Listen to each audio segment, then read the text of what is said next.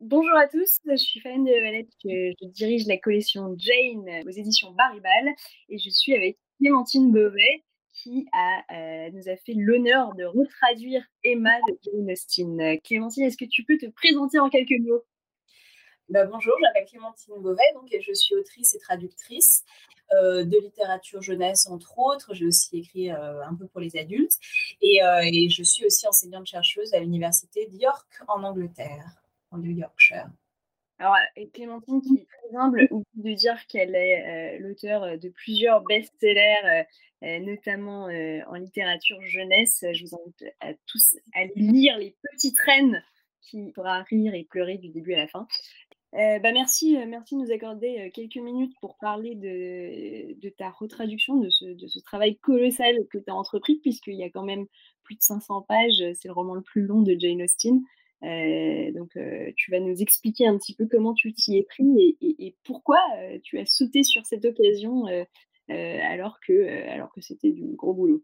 Clémentine, quand je t'ai proposé de retraduire, enfin de retraduire un bouquin de Nasty, on n'avait pas encore choisi lequel, tu as tout de suite foncé. Pourquoi? Comment tu as découvert Jane Austen et qu'est-ce qui fait que tu étais fan, quoi, que tu avais envie de te replonger là-dedans? En fait, j'ai découvert Austen assez tard, euh, en tant que probablement vieille ado, parce que euh, j'étais, euh, bah, comme beaucoup de Français et de Françaises, en fait, je ne l'ai pas, du tout particulièrement lu à l'école. Et je l'ai découvert parce que j'étais tellement fan de culture britannique, etc., qu'au bout d'un moment, on finit par tomber sur Jane Austen. Mais c'était pas a priori le type de littérature que j'aurais aimé parce que je, je, je, voyais ça comme de la romance, etc. Et c'est en fait en la découvrant, en la lisant vraiment, que je me suis aperçue que c'était, que c'était hyper drôle déjà, vraiment c'était super comique. Et puis, et puis plein de, de, quiproquos, de mésaventures, de subtilités, de profondeur psychologique qui m'a, qui m'a énormément plu. J'ai commencé par Orgueil et Préjugés quand je devais avoir, je sais pas, je avoir peut-être 16 ans. Et après, bon, je me les suis tous enfilés. Et puis quand je suis partie en Angleterre étudier là-bas, et ben dans la deuxième année de licence, c'est là que j'ai étudié Emma, qui était le, le Jane Austen qu'on avait étudié à la fac étudié en long, en large, en travers, et c'est devenu mon Jane Austen préféré. Euh, tu l'as lu, tu l'as découvert en français ou en anglais du coup? Je les ai découverts que en anglais, je les ai jamais lus en français en réalité. Donc tu as tout de suite découvert Austen dans la, dans la génialité de sa langue, quoi. C'est-à-dire qu'en fait, je ne m'étais pas vraiment posé la question de les lire en français parce qu'à cette époque-là, bah, de toute façon, je lisais, euh, je lisais en anglais. Donc, ça ne m'était pas vraiment euh, venu à l'esprit de le faire. Et euh, d'une certaine manière, c'est à l'occasion de cette traduction que je les ai lus, enfin, que j'ai lu des versions d'Emma en, français. et puis que, évidemment, été amenée à y réfléchir énormément comment est-ce qu'on rend Emma en français. Quoi? Emma, c'est ton préféré? Pourquoi?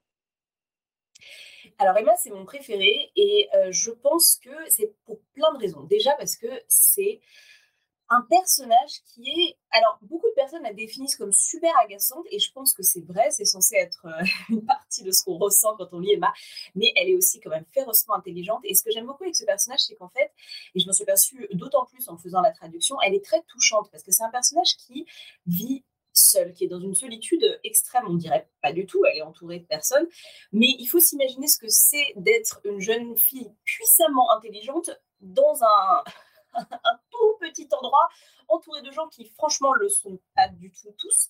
Euh, elle, elle a, euh, elle a une espèce de comme ça d'explosion d'intelligence et, et, et, elle ne rencontre que très peu d'interlocuteurs qui puissent lui opposer euh, une vraie résistance quoi. Et en fait, ce sentiment de, de solitude explique beaucoup de l'agacement qu'elle peut générer parce qu'on peut s'énerver, qu'elle ait le côté comme ça, enfant précoce chouchouté, etc mais ce serait faire abstraction de ce milieu quand même qui est d'une étroitesse absolue. Quoi. Et ce contraste-là, je le trouve très fascinant. On le retrouve pas spécialement, par exemple, dans Orgueil et Préjugés, que j'aime beaucoup aussi, mais où quand même Elisabeth Bennett, elle a, une, elle a un dialogue avec sa sœur, notamment sa sœur Jane, elle est, elle est, elle est entourée d'autres personnes. Et Emma, non, c'est quelqu'un qui est... c'est un personnage d'une grande profondeur de ce point de vue-là. Ça, c'est un aspect, c'est le personnage principal. L'autre aspect d'Emma, qui est quand même génial, c'est drôle. C'est vraiment très, très drôle. On a des passages absolument légendaires avec des personnages comme euh, euh, Mrs. Elton, la, femme du, la femme du, du, curé, enfin du pasteur, qui est euh, hyper, hyper, hyper drôle, hyper exaspérante aussi. Euh, un autre personnage, la tante Miss, Bates, qui est un moulin à parole, absolument. Alors là, pour le coup, complètement exaspérant. Le père, hypochondriaque. Enfin, il y a toute une galerie de personnages hyper, hyper drôles. et puis enfin, un truc avec Emma qui n'arrive pas vraiment dans les autres Austin, c'est que c'est une enquête policière. En fait, c'est un roman où il y a un mystère, où il y a un secret qu'on ne découvre qu'à la fin, donc je ne vais pas vous le spoiler. Et en fait, on peut se faire une idée de ce qu'est ce secret, mais ce qui est assez malin, c'est que on se dit pas forcément qu'il y a un secret, parce que c'est pas présenté comme, euh, comme un whodunit, euh, il y a un crime au début, etc. Pas du tout. Donc, on pourrait tout à fait, comme Emma, se dire, bon, bah voilà, c'est entre guillemets juste une romance. Et en fait, non, il y a quelque chose derrière. Et quand on comprend quel était le secret et qu'on relit tout à la lumière de ce secret-là, on repère tous les indices, tous les signes, tout ce qui a été semé, et on se dit, mais ah, on a été complètement aveuglé comme Emma elle-même, et c'est là qu'on se dit, ah oui, elle est peut-être pas si exaspérante que ça, puisqu'on a été dans sa position aussi d'ignorance totale. Et ça, c'est vraiment très malin. Structurellement, pour moi, c'est de loin le plus intelligent des, des Austin et de, de loin le plus malin. Alors c'est marrant parce qu'on a fait un petit questionnaire euh, euh, auprès de, je sais pas, une vingtaine de personnes euh, pour savoir un peu quel était leur, leur Austin préféré. Et il y avait bien sûr Orgueil et Préjugé en tête, il y avait Raison et Sentiment, il y avait Persuasion, il n'y avait pas Emma. Ça, Raison et Sentiment, ça m'étonne parce que perso, moi je trouve quand même, pour moi, c'est très inférieur, quoi. Vraiment très inférieur. Ben, je pense qu'il y a une méconnaissance par rapport à Emma euh, qui est assez marrante, soit parce que l'héroïne agace d'emblée et du coup les gens n'y vont pas, soit parce que c'est pas c'est pas l'histoire le, d'amour qui a été adaptée au cinéma pense que l'adaptation, c'est beaucoup parce que tu as vu Orgueil et Préjugé, il a été adapté deux fois. Euh, enfin, il, y a deux grosses adaptations super populaires. Euh, Raison et sentiment, il y a celle avec Kate Winslet et tout. Et puis Persuasion, elle vient d'être adaptée. Donc je pense que c'est ça aussi. Hein. C'est que Emma, elle n'a pas été encore super adaptée. il y a eu deux adaptations, mais. mais elles sont pas très connues, quoi. Ouais. Qu'est-ce que ça a été comme défi de, de traduire, euh, de retraduire? Parce que justement, tu passes après plusieurs traductions. Euh, comment est-ce que tu as envisagé la chose euh, et comment tu t'es positionné Qu'est-ce que tu as essayé de faire? Alors moi, dans ma retraduction, ce qui m'importait énormément, c'était euh, en priorité peut-être l'humour d'Austin. Euh, je ne suis pas du tout du genre à dire qu'il euh, faut faire des retraductions parce que les anciennes traductions sont mauvaises, pas du tout, ça m'intéresse pas. J'ai pas du tout une, vision compétitive ou, rivale de la traduction. Euh, les traductions existantes et, notamment les plus connues d'Emma, dans laquelle les, gens découvrent Austin, sont extrêmement élégantes, extrêmement d'extrêmement haute qualité. Mais ce qui est marrant avec, avec Austin, c'est qu'on a une forme d'humour. Enfin, vraiment, on rit à voix, enfin, on rit à gorge déployée en lisant, euh, en lisant Emma. Et le problème, c'est que ça passe beaucoup par des doubles négatifs très compliqués, des sous-entendus, des choses qui ne sont pas dites, l'utilisation des mêmes adjectifs qui arrivent encore, encore et encore, des mots comme pleasant ou agreeable, qui doivent être compris dans des contextes comme voulant dire ce mec est vraiment horrible. Et le problème, c'est que, en fait, en français, ça fonctionne pas forcément ce type d'humour-là. On ne le perçoit pas forcément, ce qui est dommage.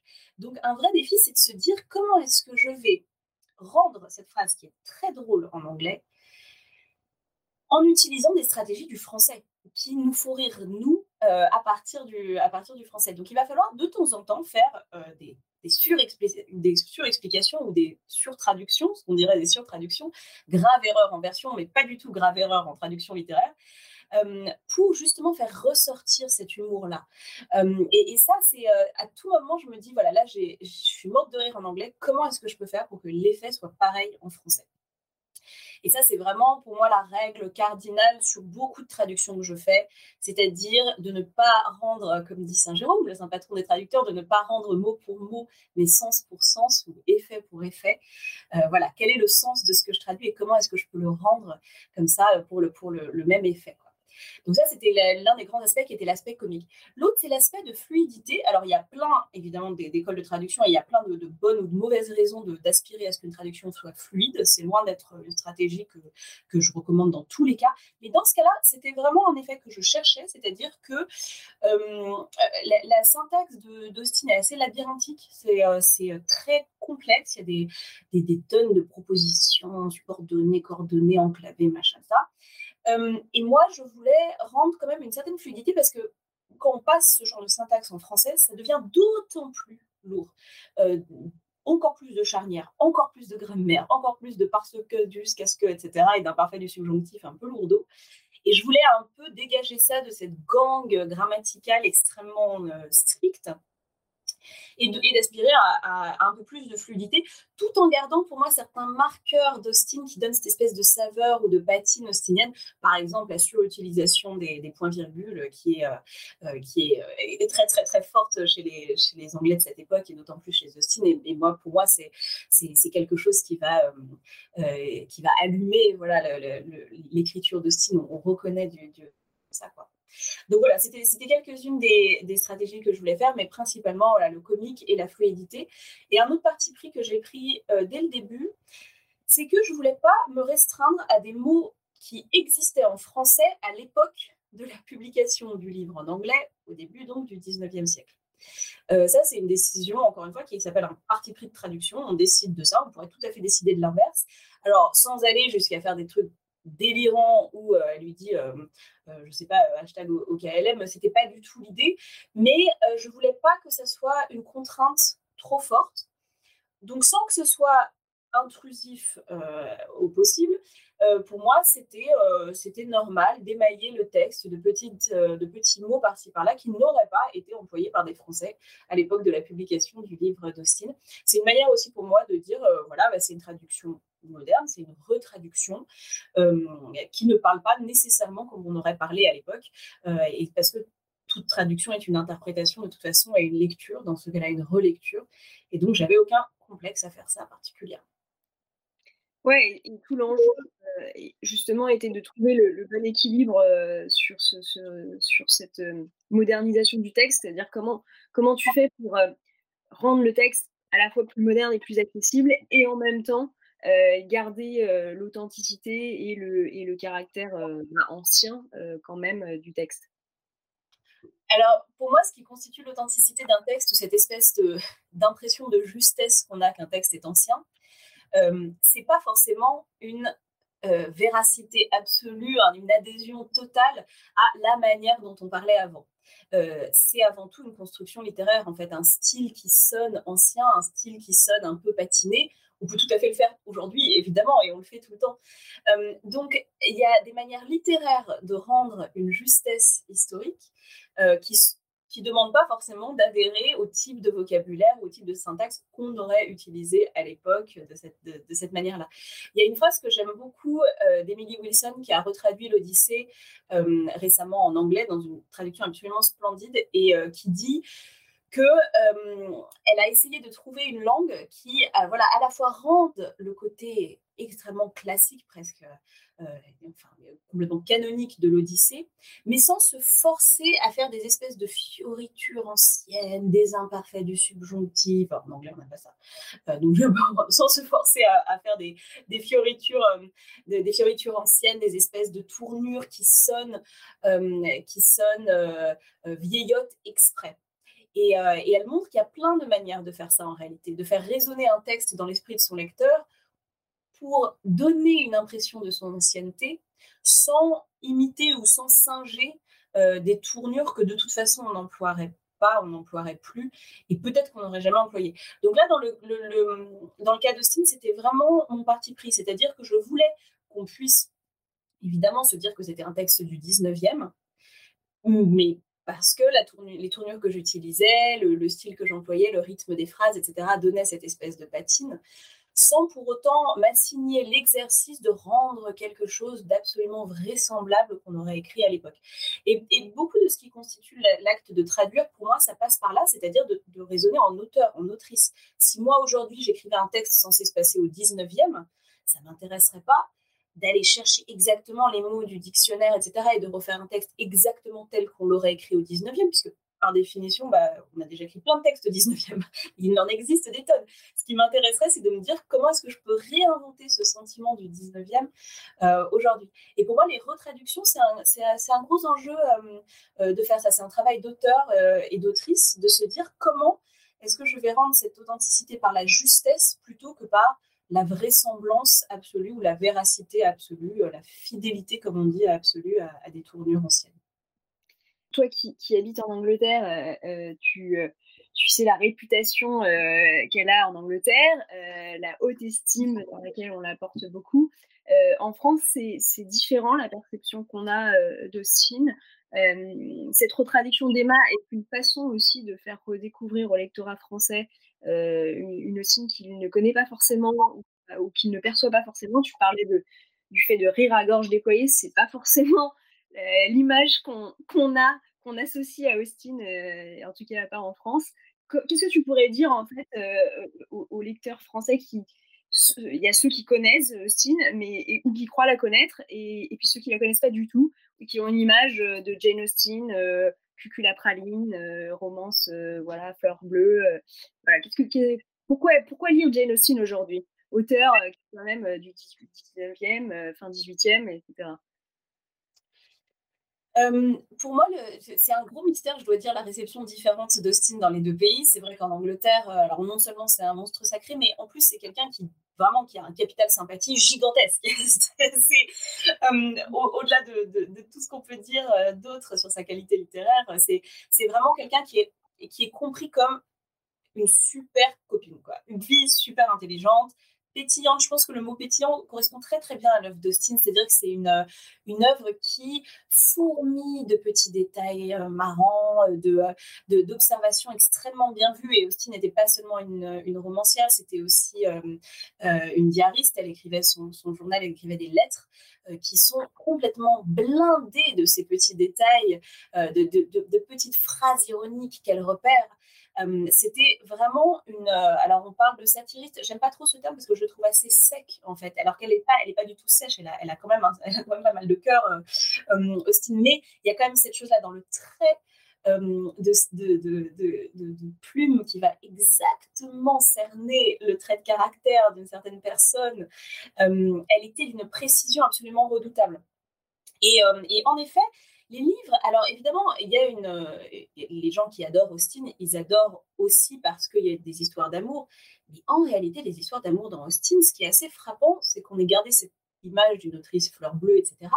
Les scènes de déclaration d'amour prennent un chapitre à toute fin et c'est tout. Enfin, il se passe très très peu de choses en fait en termes de, en termes de grandes déclarations. C'est pas du tout euh, un truc où les personnes se, promènent main dans la main pendant des chapitres et des chapitres en se confessant leurs sentiments. C'est pas du tout vrai. Ça arrive en général à la toute fin, puis en général une scène vers le milieu aussi où il y a une espèce de semblant de révélation. Mais mais c'est à peu près tout. Donc le reste du temps, qu'est-ce qui se passe dans un Austin Des trucs qui n'ont rien à voir avec l'amour. Enfin, dans, Emma qui est obsédée par le mariage, euh, Emma est obsédée depuis le début comme, comme personnage par le fait de marier des gens. C'est pas l'amour qui l'intéresse particulièrement, c'est le fait de marier des gens, c'est la manigance qui l'intéresse. C'est vraiment un personnage qui, euh, qui complote comme elle est très intelligente, elle veut comploter. C'est ça qui l'intéresse dans la vie. À part ça, euh, si on lui parle d'amour, euh, bon, ça, va, ça va vite la gaver. Elle.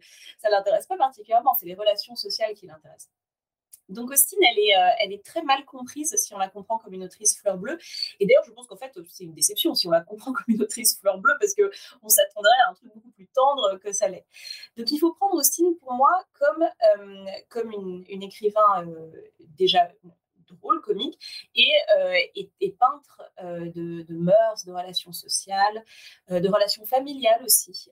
elle c'est quelqu'un qui, quand même, pour moi, est aujourd'hui d'une grande modernité dans ses descriptions de relations, par exemple, entre sœurs, ce qui est très visible dans Orgueil et Préjugés, mais aussi entre père et fille. Emma est très frappante de ce point de vue-là. la relation d'Emma avec son père est absolument bouleversante de plein de manières. Parce que franchement, pour supporter son père, faut le faire. Enfin, moi, il m'énerve rien qu'en le traduisant. Mais, mais elle, elle l'adore et c'est très touchant cette relation qu'ils ont. Et puis aussi, c'est une euh, personne qui a très bien cerné, il me semble, l'art du dialogue. C'est une dialoguiste euh, absolument hors pair. Elle laisse des silences euh, complètement fascinants, elliptiques, lourds de sens, et qui, encore une fois, peuvent être très drôles, mais qui peuvent avoir aussi beaucoup d'autres effets que d'être drôles. donc, en tant que, dialoguiste, pour moi, c'est vraiment l'une des plus grandes du, du 19e. voilà, et c'est quelqu'un qui est intéressant en termes stylistiques parce que Austin, elle utilise très peu en fait de métaphores euh, et de comparaisons, très peu d'expressions euh, figurées ou imagées. C'est quelqu'un qui, qui, est très littéral dans ses, euh, dans ses comparaisons et dans, ses, et dans son écriture, ce qui ne veut pas du tout dire que c'est simpliste, loin de là. Mais on sent là-dedans l'aspect extrêmement terre à terre de, et pragmatique d'Austin, dont on ne parle pas forcément souvent, mais je m'en suis rendu compte d'autant plus en le traduisant, c'est que souvent on est tenté, bon, en français, d'aller récupérer une expression un petit peu métaphorique ou un petit peu imagée pour, pour, pour, traduire une de ces expressions. Et en fait, il faut souvent se restreindre parce que quand elle les utilise, c'est vraiment à, but très précis. elle, va, elle va mettre une métaphore un peu surprenante, on se dit, waouh, ça détonne, parce que justement, elle ne le fait pas souvent. Et c'est là qu'on voit je trouve l'aspect euh, très, euh, euh, voilà, très pragmatique de, d'Austin dans son écriture. Tu, parlais de sa modernité tout à l'heure.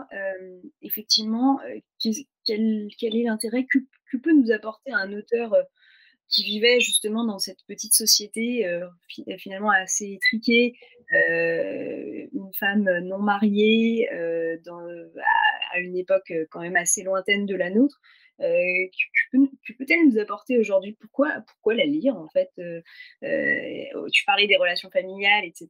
Mais voilà, qu'est-ce qui fait encore la modernité d'Austin et pourquoi est-ce qu'elle est encore pertinente aujourd'hui pour, pour, les, pour les femmes, pour, pour, pour la société, pour les jeunes?